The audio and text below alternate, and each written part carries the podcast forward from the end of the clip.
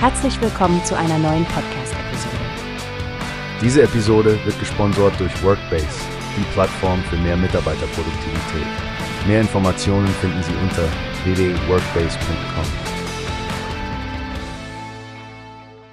Hallo Stefanie, hast du gehört, was die Fleurop AG zum Internationalen Frauentag plant? Servus, Frank. Ja, absolut. Blumen für starke Frauen finde ich eine sehr ansprechende Idee, um das Bewusstsein für die Leistungen von Frauen zu stärken. Genau. Und ich finde es besonders interessant, dass sie weibliche Statuen und Denkmäler im ganzen Land dekorieren wollen.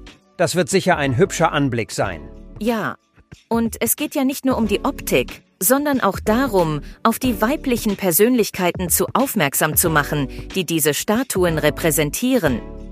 Denk nur an die Bronzestatue von Heidi Kabel in Hamburg oder die Standbilder der Trümmerfrauen in Berlin und Dresden. Richtig.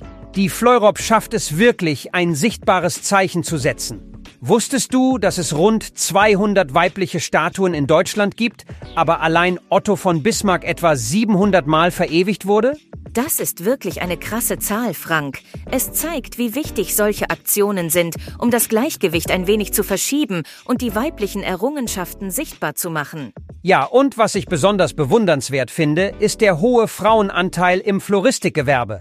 93 Prozent der Selbstständigen sind Frauen. Die Aktion von Fleurop ist also auch eine Hommage an diese Unternehmerinnen. Definitiv. Es ist eine starke Botschaft, die sie damit senden. Und was cool ist, die Leute können über eine Webseite sogar Vorschläge einreichen, welche Statuen im nächsten Jahr geschmückt werden sollen. Eine interaktive Komponente, die den Zusammenhalt fördert. Ich denke, ich werde mal die Karte aufrufen und schauen, wo ich am 8. März vorbeischauen könnte. Gute Idee, Frank. Und nicht zu vergessen, die Ursprünge dieser Aktion liegen in Schweden, wo sie bereits Persönlichkeiten wie Astrid Lindgren und Greta Garbo geehrt haben. Ja, eine schöne Tradition, die jetzt in Deutschland weiterlebt. Hoffentlich setzt sich das durch und wird auch zukünftig gefeiert. Absolut, Frank. Ich bin gespannt, wie die Aktion angenommen wird und freue mich schon auf den Anblick der geschmückten Denkmäler. Vielleicht sollten wir sogar darüber nachdenken, eine Podcast-Episode live von einem dieser Orte zu machen. Was hältst du davon? Das ist eine großartige Idee, Stefanie. Ein Live-Podcast direkt vor Ort könnte unseren Hörern einen ganz besonderen Einblick bieten. Lass uns das mal weiter planen.